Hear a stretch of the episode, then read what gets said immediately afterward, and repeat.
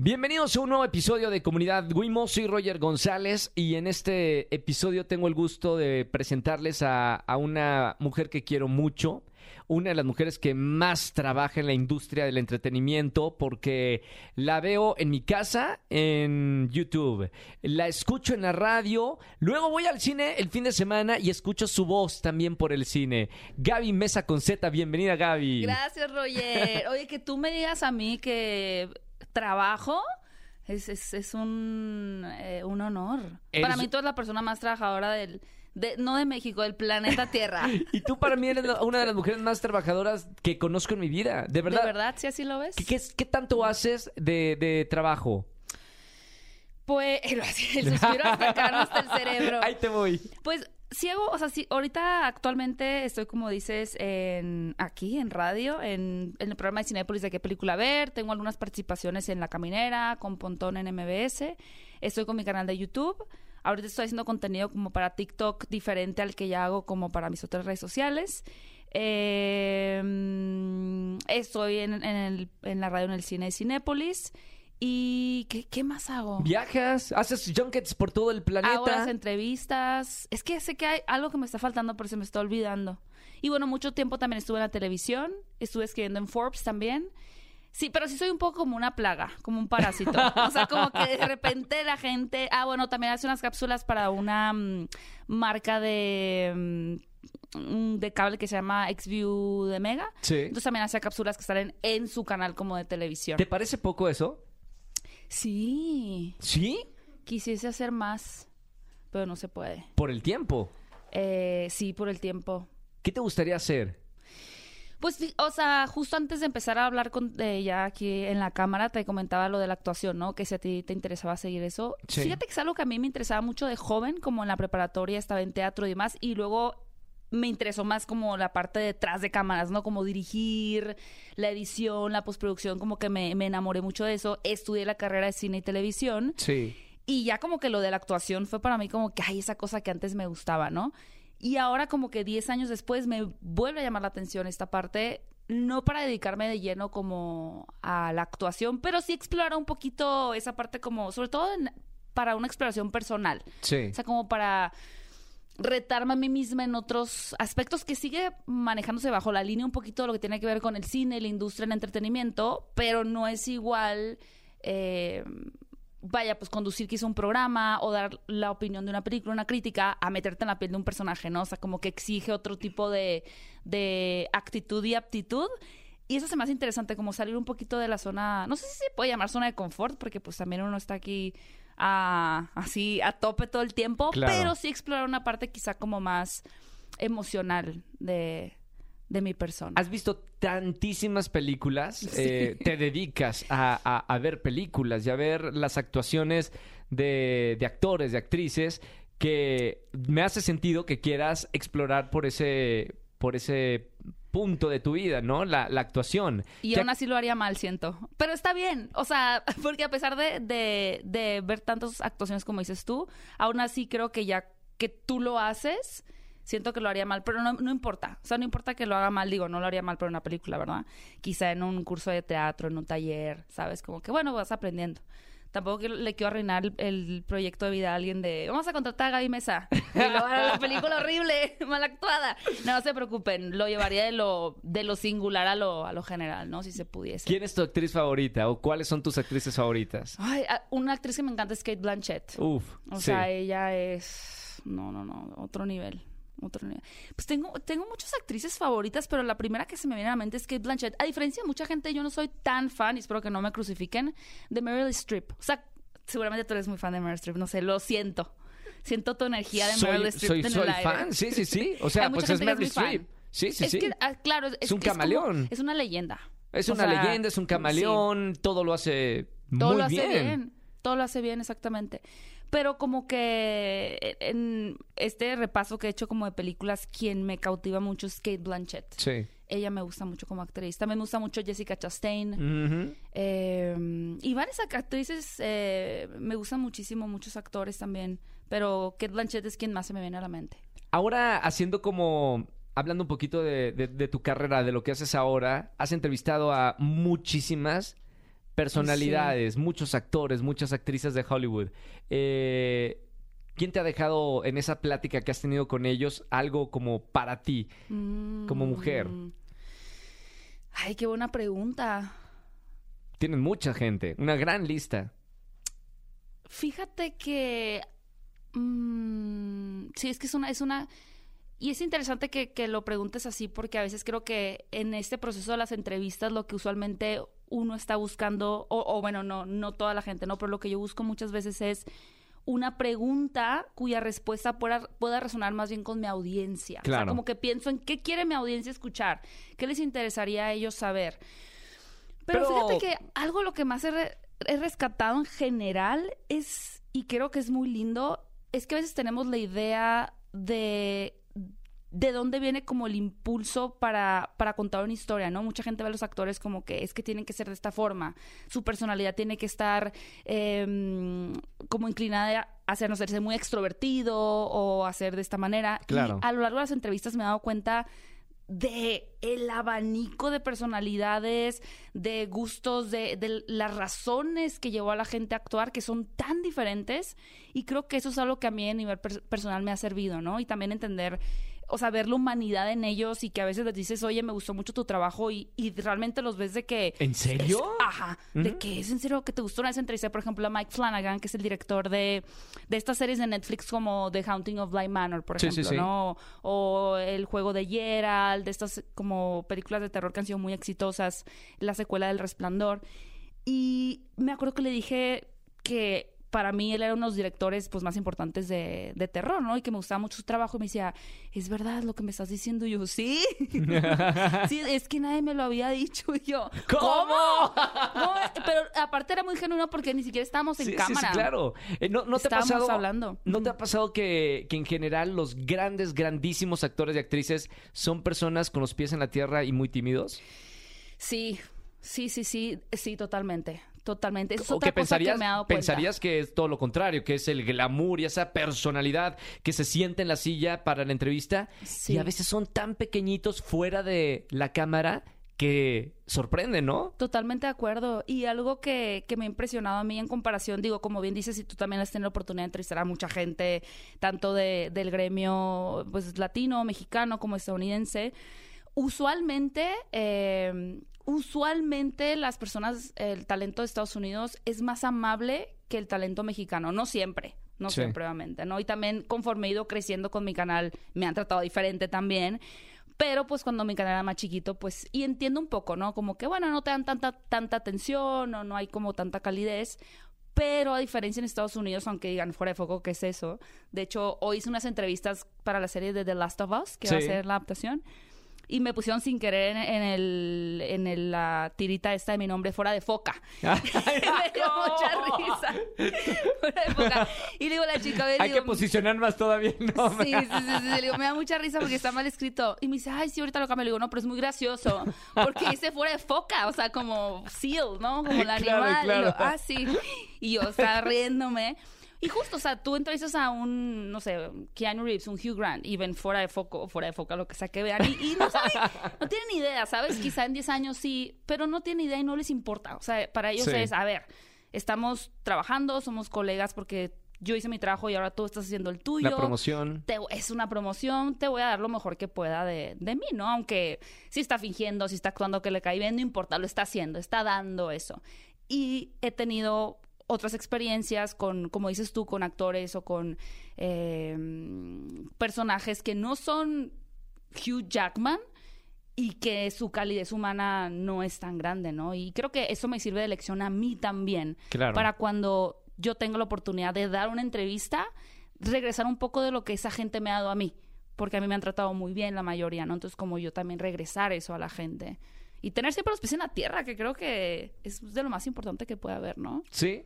Oye, Gaby, quiero eh, regresarme mucho en el tiempo. Y, Bueno, y antes de. yo también. Antes de conocerte y antes de que la gente conozca fuera de foco o foca, como quieran Fuera de foco está cool. Sí, sí, sí, sí, en el multiverso. ¿Cómo, cómo arrancas? eh, ¿De dónde eres? De Hermosillo. De Hermosillo, De Sonora. Hermosillo, Sonora, así es. ¿A sí. qué, a qué jugabas cuando eras niña? Cuando era niña, niña jugaba mucho ah, con mi hermana como o sea, inventamos cualquier cosa, o sea, juegos de, ya sabes, ¿no? Que ay, se inundó la casa, hay que hacer como que brincas. U- jugamos a veces a que ella era la rica y yo la, la que no tenía dinero, pero a mí siempre me tocase la que no tenía dinero y tenía frío y me ponía al lado del, del ventilador del cuarto para tener frío, aparte me enfermaba, ¿no? Por estar ahí. Eh, mi Muy hermana era como la señora cruel. ¿eh? Sí, éramos muy vivencial. Luego mi hermana y yo éramos como muy... ¿Son solo dos? Eh, Somos dos. Ujú. Y éramos, o sea, muy femeninas en una parte como de, ay, sí, hay que tener Polly Pockets. Barbies, nunca fui de Barbies, la verdad. Sí. Eh, pero sí de Cabaspash o como algún derivado de una muñeca, ¿no? Pero también era como que hay que jugar a las luchas. Bueno, nada más no se vale, este, jalarse el pelo. Eh, Sí, pero me acuerdo que una vez mi mamá nos, o sea, nos dimos de golpes y estábamos chiquitas, o sea, era un juego. Y mi mamá de que parecen animales, no puede ser mi hermana y yo rasgadas así. Pero lo hacíamos de juego, pero jugábamos mucho a, a todo, o sea. Se llevan de maravilla. Sí, nos llevamos muy bien. Ella es dos años mayor que yo. Eh, y sí, de chiquitas jugamos mucho hasta que ella fue adolescente y ya no me invitaba con sus amigas. Y ahora se arrepiente y me pide perdón, pero Ahora quiere ser tu amiga de la hermana popular. ahora sí. Estuvo muy curioso porque ella entró a la adolescencia y como que a ella le empezaron a gustar otras cosas como más de adolescentes. Y yo Sí. siento que yo siempre me quedé en mi... O sea, yo nunca salí, de- ¿sabes? Tal vez un poco tú me entiendes, pero... O sea, yo era muy fan, no sé, de Disney Channel. Claro. Justamente. Y yo ya estaba en la prepa cuando salió High School Musical. O sea, yo ya no estaba chiquita. O sea, ya tenía 16. Sí. Entonces, mientras tal vez mis compañeros de que, ay, el, de la- el del salón, y yo así de, we're all in This this together". ¿sabes? O sea, como que Claro. yo seguí en mi trip y de que empezar a hacer cortometrajes y como que nunca me salí de esa ilusión tampoco de, de las series, de las películas. Hacías Seguí. cortometrajes. Hacía cortometrajes en la... Sí, como a los 17 años empecé a hacer cortometrajes. ¿Te querías dedicar al cine? Empecé a querer dedicarme al cine como justo como a los 16. La verdad es que High School, Musical, ahorita que lo pienso, fue nunca lo había hecho. ¿Una pero- patadita? Sí, un poco, sobre todo por la, o sea, yo me enamoré mucho del cine con Matrix, Sí, que luego Gal García claro. se burló de mí cuando dije eso, pero no importa. ¿Qué te dijo? No, es que le dije de placeres culposos Ajá. y no le dije el mío, pero aquí lo puedo compartir mi placer culposo. Y me, y me dijo, bueno, te digo el mío. Y le dije, bueno, una película que a mí sí me impactó mucho fue Matrix. ¿Se y rió? Me dice, y me dice, bueno, si, esa sí no la digas mejor. Y yo, pero ¿cómo le dije? Si Matrix para mí es una película súper importante. ¡Claro! Sí, ahí subí un TikTok de eso, bien chistoso. Eh, Matrix fue una película que fue como...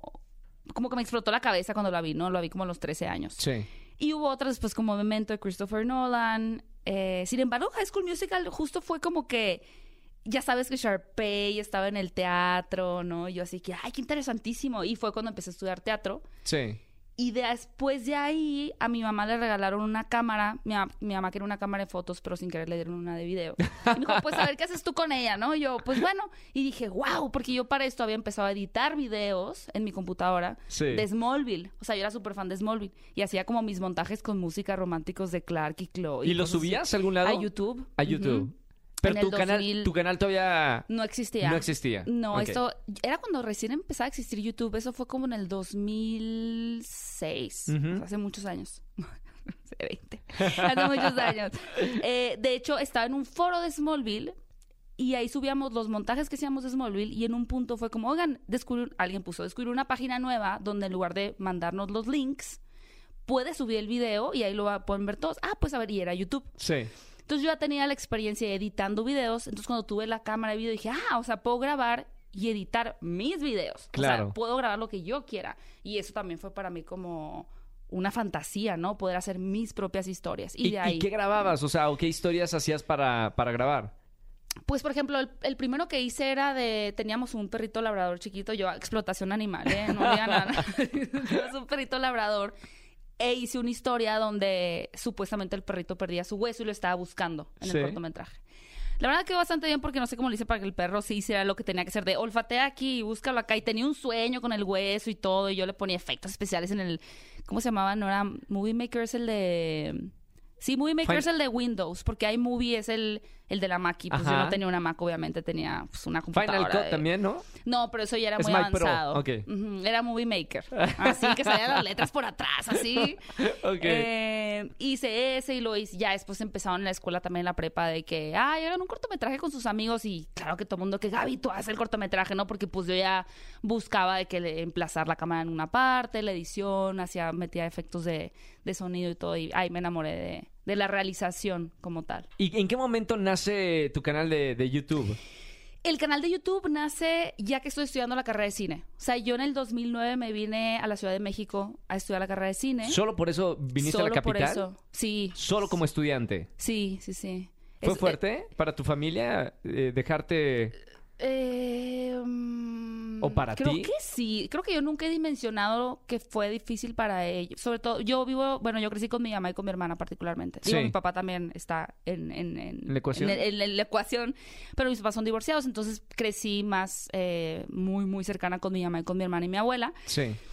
Y sí fue como para ellas difícil que yo me fuera porque me fui a los 17 más o menos. ¡Guau! 18, 18 de, de mi casa. Ajá, Ajá. Pues sí estaba, o sea, yo no ¿Qué estaba tan chiquita, pero estaba joven. ¿Pero tu mamá te apoyaba? Siempre me apoyó mi mamá. O sea, fue como, mamá, quiero estudiar cine. Y fue como, ¿por qué? Porque Dios me castiga de esta forma, pero, pero bueno, está bien, hija.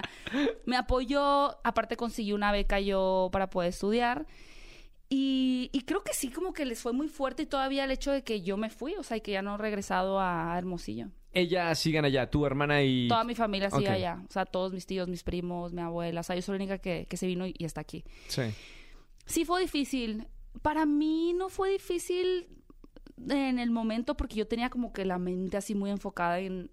O sea, yo estaba muy enamorada de querer estudiar la carrera de cine. Claro. Fue más bien difícil adaptarme a la escuela porque siento que había mucha desventaja en la preparación que yo tenía viniendo de Hermosillo Sí. a la preparación que tenía la gente aquí de Ciudad de México. O sea, la, la gente aquí de Ciudad de México tenía todas esas influencias de, pues, de otro tipo de cine, no sé, estar cineteca, tenían museos, en Hermosillo, pues, carne asada y burritos y, y Claro. la verdad era como que no, pues hablaban, no sé, una cosa muy sencilla, Lars von Trier, y yo, pues, ¿quién es ese señor, no? O sea, para mí era muy difícil tratar de sentir que estaba a la altura del conocimiento que tenían ellos, a pesar de que yo en lo práctico tenía otra ventaja porque ya sabía editar, ya sabía cómo que grabar los videos y demás, pero Sí. siempre me costó trabajo, casi toda la carrera, sentirme que... ¿Cuánto duró la carrera? Fueron cuatro años y contestando tu pregunta, porque luego me voy por la tangente, el canal lo empecé como a los dos años de estar estudiando la carrera de cine. ¿Te acuerdas cuál fue tu... O sea, y fue con la Sí. crítica de... Sí, ¿Con sí, cuál? fue así tal cual. Fue, era, el- o sea, en los videos, en un solo video había varias críticas. Sí. Y ese, en ese era una película que era de Soccer Punch de Zack Snyder, Agua para elefantes, que no me acuerdo de quién dirige, y híjole, ya no me acuerdo. Esos so- eran como los títulos principales, quizá alguna otra, no sé. ¿Y se llamaba. Fuera de Foco? Y ya se llamaba Fuera de Foco. sí. ¿Cómo, cómo sacaste el nombre de Fuera de Foco? Pues justo cuando eh, me enamoré como de, de, de grabar videos con cámara, descubrí o me regaló una cámara también a mi análoga. Sí. Y ya es que con las cámaras digitales, no sé, la Cybershot y todo esto, antes pues pues tomabas una foto y salía todo flat, ¿no? O sea, lo que tú ponías aquí pues se veía junto, todo junto, Como no había televisión. profundidad. Ajá. Exacto. Entonces, cuando tuve una cámara reflex, me di cuenta de que podías moverle el, el- el- el foco Ajá. y hacía una profundidad de campo muy bonita. Entonces, yo podía tener el micrófono en primer plano. Ajá, exacto. Y era como, wow, o sea, el fuera de foco para mí era como, qué precioso hace esto la diferencia de una imagen que se puede ver como justo una imagen pues normal a algo cinematográfico. Claro. Yo me enamoré mucho como del fuera de foco de ese... De, de, mm, pues sí, o sea, de, de, de- de la posibilidad de, de hacerlo, ¿no? Con una cámara. Y por eso, no sé, ay, fuera de foco. ¿Y en ese momento solo eras tú? Fuera de foca, me equivoqué. Tuvo que haber sido fuera de foca. Regístralo. ¿eh? Regístralo también. Eh, ¿Eras tú sola en el canal o tenías un equipo? No, éramos mi expareja y yo. Lo empezamos juntos. Y él me ayudaba a, a grabar y a editar también los videos de pronto. Pero yo la verdad es que, o sea, al principio me gustaba mucho y luego me costaba mucho trabajo hacerlo. Mucho trabajo porque pues la escuela estaba pesada y era hacerlo un fin de semana también. Digo, para ti tú sí que haces teatro, fin de, fin de semana está fácil, pero era como, siento que él sí fue muy importante en que fuera de foco se mantuviera como un proyecto porque como que sí me, sí me presionaba de, no, sí hay que grabar el video. Una Que vez a la semana, ¿no? Sí, como una vez a la semana, que realmente lo veían, ay, no sé, 50 personas, 60 personas. ¿En serio? Sí, Los por primeros años. video- Sí, no, por años. O sea, ¿En- en- realmente Fuera Foco creció como hasta los cinco años. ¿Y qué, ¿Y qué pasó en esos cinco años que el canal repuntó? Lo que pasó fueron dos cosas principalmente. O sea, cuando yo me gradué, empecé a trabajar en una productora de donde hacíamos videos de comerciales, también videos, ya sabes, de bodas, todo eso por lo que todos tenemos que pasar quienes hacemos videos. Forzosamente, Eso, sí. Y a la par, yo dije, seguí con mi canal de Fuera de Foco, haciendo algunos videos más de contenido con mi roomie, que hicimos un canal como de medicina y tal. O sea, a mí me encantaba YouTube. Yo quería hacer contenido como para YouTube, pero Sí. ninguno me pegaba, pero lo seguía haciendo. ¿Crecías con algún youtuber famoso de- en ese entonces? Mm, o sea, que sí veía. ajá. Sí, pero más que nada veía a youtubers de Estados Unidos de cine. ¿Cómo quién? Eh, había, por ejemplo, Film Slate se llamaba, en quienes nos inspiramos más, que eran unos youtubers que hablaban como de cine y hacían justo críticas de muchas películas en un video y noticias. Sí. Y Jeremy Jones y Chris Stockman también eran como los principales. Ok. A ellos los veía más. Y yo simultáneamente dije, bueno, quiero hacer más y encontré que la revista de cine Cine Premier no tenía contenido de YouTube como de ellos. O sea, tenían los junkets, las entrevistas que subían como de, ah, pues la entrevista con Brad Pitt, tal. Pero yo decía, pero no hay alguien, un host, que presente noticias o que haga tal cosa. Les propuse, oiga, les mandé un mail así en la madrugada, y ya sabes, el insomnio de mi vida no vale nada. Así hola, soy Gaby Mesa, tengo un video. Ya tenía yo con el canal de YouTube quizá cuatro años, tres, Sí. cuatro años. Y me dijeron que sí. Entonces empecé a hacer contenido para Cine Premier y eso fue lo que me puso en el mapa. O Claro. sea, porque toda la audiencia de Cine Premier empezó a reconocerme. Y ellos también me abrieron las puertas para hacer entrevistas. O sea, porque con ellos pude hacer mi primera entrevista. ¿Quién fue tu primera celebridad que entrevistaste? Fue Aaron Paul, que estuvo en Breaking Bad. Sí. O sea, que Jesse Pinkman. ¿Fue aquí en México o te Sí. mandaron? No, fue aquí en México. Ok. Sí, sí, sí, estaba muy emocionada. Ya está el video, lo pueden ver. Em, y eso me abrió las puertas como para que Disney, Warner y demás dijeran, ah, ok, Gaby Mesa existe, ¿no? Y después dijeron, oye, tú para, te queremos una entrevista, pero para tu canal, fuera de foco. Y posteriormente empecé a colaborar también con otros youtubers como Mr. X de Claro. Top Comics, Pablo del Castillo, y eso afianzó también esta idea como de creación de contenido youtuber de mundo geek y la gente también empezó como a poner atención de ese lado. Hubo un momento, Gaby, yo creo que nos conocemos en la época en la que trabajabas con Oscar Uriel. Sí, Oscar Uriel, a ver, supongo que tú también creciste con él, yo crecí con él, lo conozco de toda mi vida y era la eminencia de las entrevistas y las críticas de, de cine, ¿no? Y trabajaste con él en un proyecto en televisión. ¿Cómo entraste ahí? en varios proyectos, sí, o sea, de hecho, o sea, ya más hacia acá, Oscar fue otro, o sea, como otro gran, ¿cómo puedo decirlo? Como pilar Sí. que, que me hizo ¿O también mentor? como un, men- sí, un mentor, como un sensei, ¿no? Sí, sí, sí, sí. que me hizo como crecer todavía más porque él me invitó, me acuerdo que estaba en un festival de Morelia yo y me escribió Oscar, yo lo seguí en Twitter, él me siguió en Twitter y me puso algo así como, oye, estoy acá, sería el conductor de 24 por segundo, ¿quieres tú intentar ser la conductora? Y yo, ay, yo así, nunca estaba en televisión, ¿no? Y yo, bueno, la mayoría de las cosas que he hecho nunca las había hecho antes como radio ni nada, siempre fue como, bueno, Ahí, ahí vas. entonces dije, bueno, pues lo intento, ¿no? Fui a 24 por segundo con Oscar eh, y ya, o sea, me quedé en el proyecto, que ese, que ese 24 por segundo primera etapa duró como un año, creo. Sí. Y después, junto con Oscar, Oscar tenía la idea de hacer un programa de radio de cine y estuvimos pichando la idea un poquito de lo que es ahora qué película ver, pero antes no era con Cinépolis, era Claro, un programa que queríamos hacer juntos. Ajá. Y después ya dije- dijimos como que, oye, pues deberíamos decirle a Cinépolis, presentamos el proyecto y empezamos qué película ver. Y después también 24 por segundo, que fue como la segunda etapa más grande y más formal, eh, que fue como de 2019, 2020, pero luego fue la pandemia y todas esas cosas. En todo este recorrido, Gaby, o sea, ¿qué te ha enseñado la vida? O sea, creo que eh, has perseguido lo, lo que has querido y, y la vida te ha sorprendido con diferentes proyectos. Fíjate que algo que es bien interesante y lo, lo escuché más bien de un, un señor que se llama Lama Richen, que es un lama tibetano. Eh, está en YouTube, te lo recomiendo mucho si es que te interesan esas cosas Me gusta. espirituales. Me gusta mucho. A veces yo, y te digo, no fuera de foco realmente para que se volviera algo redituable, ni siquiera en lo económico, porque para mí nunca, nunca fue importante, malamente, mi, mi mamá sí, ya, porque no era importante como el dinero que estuviera generando, ¿no? O sea, yo estaba como muy apasionada por crear el contenido, por tener una voz en lo que tenía que ver con el mundo del cine Sí. pero tomó mucho tiempo aunque el proyecto realmente fuera lo que es fuera de foco ahora, ¿no? Que la gente dijera, ah, claro, fuera de foco. Y quizá ahorita está en su punto más alto, aunque a mí a veces me cuesta como trabajo darme cuenta de eso, porque como que pierdes un poco de perspectiva. ¿Cuántas personas ya ¿Están en tienen arriba del millón? No, no, no. de- de- de- ya Ah. antes veían los videos 50 personas. Hoy, Sí. Sí, hoy más. Pero justo, y, y qué padre que lo mencionas lo del millón, porque para mí cuando llegué al millón, que fue hace, no sé, tres años, fue un poco agridulce. Y, y aquí va la reflexión que quiero conectar con el Amarriche, ¿no? Pero porque yo siempre me di mucho, y, y creo que quien hace contenido es muy, muy común que midas tu éxito con los números. O sí, sea, claro. si me ven 100 personas no tengo éxito, si me ven mil, ay, ya tengo éxito, si me ven 100 mil ya estoy posicionado, si me ven 500 mil ya la hice, un millón y así, ¿no? Sí. Y, y tú piensas que el éxito depende de eso y desatiendes muchas otras cosas que también son éxito. Ni siquiera solo en lo profesional, sino en lo personal también. O sea, pues una relación exitosa, un grupo de ami- amigos exitoso, una familia exitosa, una salud exitosa.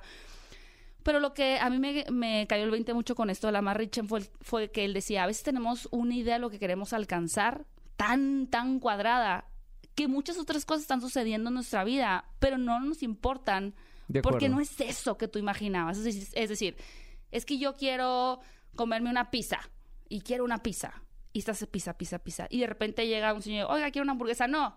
Oiga, quiere un pan dulce. Sí, pero déjemelo ahí. Oiga, pero, ah, pues me lo como este hot dog mientras llega la pizza.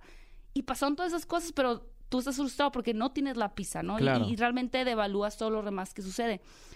Y a mí eso creo que es algo que me ha pasado, el de evaluar como, oye, pero, ok, no tienes 5 millones en YouTube, pero eres la voz que está en todas las salas de Cinépolis, has estado en el programa con Oscar de 24 por segundo, tienes un programa eh, de qué película ver en Exa, escribiste en Forbes, entrevistas a actores de Hollywood, o sea, sabes como que ese enfoque en los números puede ser muy dañino, la verdad. Y, ¿Te pasó? O sea- sí, sí, todo el tiempo. ¿Te deprimía? Sí, todo el tiempo. Ay, todo el tiempo, no todo el tiempo. Pero sí, a veces sí es creo muy común caer en esos eh, agujeros de, de cómo la gente está recibiendo el contenido que haces con base en los números. Ni siquiera en los comentarios, sino en los números. Pero Ah. hay que hacer un ejercicio. Ahora, eh, Gaby, no sé si, si estás de acuerdo conmigo, pero eres la voz de la nueva generación más importante de que habla de cine. Está Oscar Uriel, no es tu mentor y, y- y trabaja también conmigo, pero de esta nueva generación, ¿quién más está eh, hablando de, de cine? Sí, hay varios hablando. Bueno, por ejemplo, ahorita en TikTok está muy A fuerte. tu nivel. Pues sí, es que es diferente, siento yo. a mi nivel en, o sea, que haga lo mismo que yo hago, pues no. O sea, eso sí no. Yo no puedo decir a esta persona exactamente lo que yo hago. En otros territorios, por ejemplo, Javier Ibarreche en TikTok, yo siento Sí. que es alguien que lo ha hecho muy bien. Sí. O sea, porque es una persona eh, muy talentosa. Es un gran storyteller. Entonces cuenta muy bien sus historias y es muy bueno capturando a la audiencia y entreteniéndola. Gaby Camp, por ejemplo, pues ella está en radio, ¿no? También tiene También. años hablando de cine, hace entrevistas. Eh, ¿Sabes? O- otra de la vieja generación, este... Mi vecina. ¿Quién es tu vecina? Mi vecina. La güera. Linet Puente, Bueno, Linda Cruz. Eh, de- la, falta la, la otra, eh, este, trío fantástico. Susana Susana. Ah, sí, otra sí, claro. Es- E- esa es ellas, la todas generación. ellas, el Ajá. gremio, el gremio de las chicas de cine. Quizás son otra generación. Sí, sí, Gaby, sí. Gaby es más de mi generación, pero a la vez ella empezó en como, bueno, medios más tradicionales, ¿no? No es youtuber y por el estilo. Claro. Y ahorita sí como que digamos de mi generación nativo de redes sociales, pues quienes pudimos haber sido pues Alex Montiel, aunque Alex ahorita también está más con el escorpión también. Eh, eh, y espero no estar omitiendo a alguien más. ¿Y te sientes con una responsabilidad? No. So- es muy poquito, es, es como muy cerrado ese gremio. Sí, lo que pasa es que tal vez yo no soy tan consciente como de... Me ha pasado muy seguido ahora, sobre todo con TikTok, que empiezan a llegar nuevos creadores de contenido que hablan de cine. Sí. Muchos, hay muchos que hablan ahorita de cine. Eh, ¿Cuál es el secreto? Para hablar de cine, Ajá. pues nada más decir lo que piensas. No, no creo. A ver, o sea, dices tu opinión. Dices- Sí. Quiero que me digas como la, la verdad. Ok. ¿Es solo tu opinión la que ves cuando haces una crítica? Sí. ¿O ves otros factores como la productora, las posibilidades de mejor no hablar mal de esta película porque o es mexicana y la apoyo? ¿En qué, cómo interviene Qué esa buena crítica? pregunta. Fíjate que yo me he sentido muy afortunada de de que a mí nunca ninguna distribuidora, llámese Disney, antes Fox, Warner, me digan, oye, ¿qué onda con lo que dijiste? Jamás.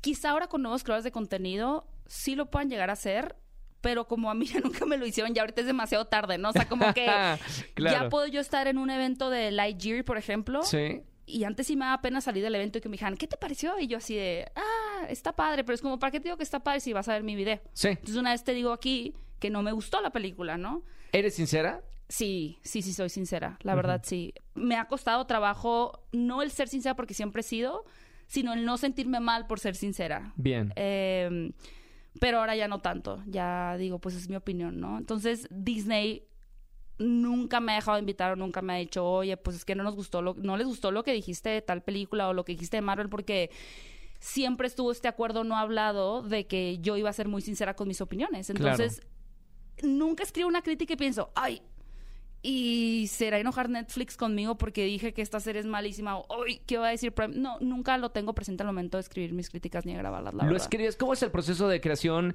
Eh, a- antes de terminar, me gustaría saber cómo el secreto de creación de tus videos de YouTube. Yo los, yo soy uno de los seguidores, mi querida Gaby. Gracias, Roger. Eh, veo la serie, veo tu crítica, a veces veo la crítica y luego la serie. Prefiero la, mejor la primera mejor opción. primero, primero ver el contenido. Si no te lo voy a arruinar. No, porque hay muchas películas que tengo duda digo, "Mm, si tengo duda, voy con Gaby Mesa, afuera de foco, lo checo y luego veo si sí o si no. Pero, ¿cuál es el armado o el secreto de hacer esas, esos videos en YouTube? Pues yo digo, primero ver la película o la serie. Eh, siempre veo yo todo el contenido. No tengo un equipo que me apoya en todo lo que tiene que ver con el sitio de internet, con entrevistas, con redes sociales, pero la crítica de las cosas, esa siempre la hago yo para mi canal. Y pues veo una vez la, la película o la serie. Mm, a veces, por ejemplo, cuando salgo de una película en el cine, grabo una nota de voz del cine a mi casa para tener fresco lo que pensé, mi primera impresión. Sí. Y luego me siento con una taza de café maravillosa en mi computadora a, a escribir, o sea, escribir tal cual que me pareció. Trato de escribir entre tres y cuatro cuartillas. Y sí trato de ser objetiva, aunque la objetividad no existe porque somos sujetos y no objetos. Ajá. Pero si a o sea, soy consciente cuando a mí algo no me gustó, a mí de que es que a mí no me gustó porque tal vez yo tengo conflicto con ese tipo de género, con ese tipo de, de historias que no son mis favoritas. Sin embargo, me trato de separar lo más posible de eso, ser objetiva y decir, pero esto sí funciona y esto no funciona y tal y cual. Eh, y la parte complicada a veces es la de las estrellas, porque me puse en ese cajón yo sola de darle entre 0 y 5 estrellas a las películas. Sí. Y me, y me han dicho mucho como que es que a todas les pones tres o tres y medio. Es que la mayoría de las películas de las que hablo o voy a ver al cine es porque tienen algo que vale la pena que yo diga, ah, bueno, esta se ve interesante. Si veo una película que yo ya sé que está horrible, pues evidentemente haría contenido que pondría una estrella, dos estrellas, pero trato de ver películas que son buen contenido. o sea, que tengan algo interesante que decir. Y a veces no son la mejor película, pero están bien y ya, ¿no? Y esos son tres estrellas o tres estrellas y media. Y a las que lo superan son como cuatro, cuatro y media, cinco estrellas. ¿Te gustaría seguir haciendo esto, Gaby? O sea, Fuera de Foco ya tiene muchos años y ya... Mm. Hay mucha 12 gente- años. 12 años, 12 Sí. años de trabajo. ¿Te gustaría seguir eh, por ese camino? Digo, más allá de lo que hablamos al principio de- del podcast, Ajá. que te gustaría ex- explorar la actuación, pero no dejarías fuera de foco. No, no lo dejaría. No, sí es un proyecto que me gusta mucho y sobre todo ahora con el, con el sitio de internet y con el equipo que tengo, creo que se ha posicionado poco a poco y esa es mi visión como un medio, o sea, como un Sí, medio claro. ya más en forma, ¿no? O sea, nuestra tirada es eh, eh, de estar al tú por tú con un Hollywood Reporter, con un Sí, sí, sí, Variety. sí, sí. Estamos en proceso, obviamente, pero mi intención sí es que Fuera de Foco se vuelva un referente no solo para la gente que ve mis videos, sino en general, como ese portal de cine que es como, ah, vi la nota en Fuera de Foco o lo publicó Fuera de Foco, ¿sabes? Como que oh, hay una entrevista interesantísima que hizo Fuera de Foco con tal actor, tal actriz, tal director. Esa es mi intención. Y creo que afortunadamente también llega un punto, el medio, en el que no importa si yo no hago la entrevista. Por ejemplo, hubo una entrevista con Guillermo del Toro para Pinocho. Sí. Yo no podía porque estaba en Hermosillo, pero es como, no importa, o sea, con que a- alguien de tu equipo la haga y salga en tu canal y en tu sitio, es lo que necesitamos. Claro. Y eso para mí es un súper halago, porque es Claro. un- nos importa el nombre del medio, no solamente que esté Gaby Gaby, Mesa. Mesa. Ajá, sí. Oye, Gaby, me encantaría seguir platicando contigo. eh, te prometo y espero que me aceptes una segunda parte de, de esta entrevista porque nos enfocamos ahora mucho en, en, en tu carrera profesional, pero eres de verdad una gran mujer que tiene una gran voz y, y percibo toda, todos esos mensajes además que quieres comunicar, ya una audiencia que te sigue y me encanta y me gustaría que, que aceptaras una segunda parte más adelante. Sí, Roger, claro que sí. Y qué honor, la verdad. Y, y sobre todo eres una persona muy bonita, muy linda. Y es para mí muy, muy cálido recibir tanto cariño de tu parte. Te quiero muchísimo. Yo también, Roger. Muchas gracias. Síganla, por favor, sigan fuera de foco eh, sus redes sociales eh, en todos lados. Gaby Mesa con Z. eh, y, y próximamente volvemos a hablar contigo aquí en Comunidad Wimo. Acepto. Listo. Muchas gracias, Roger. Eh, recomienden esto y hasta el próximo miércoles. Chau, chau, chau, chau, chau.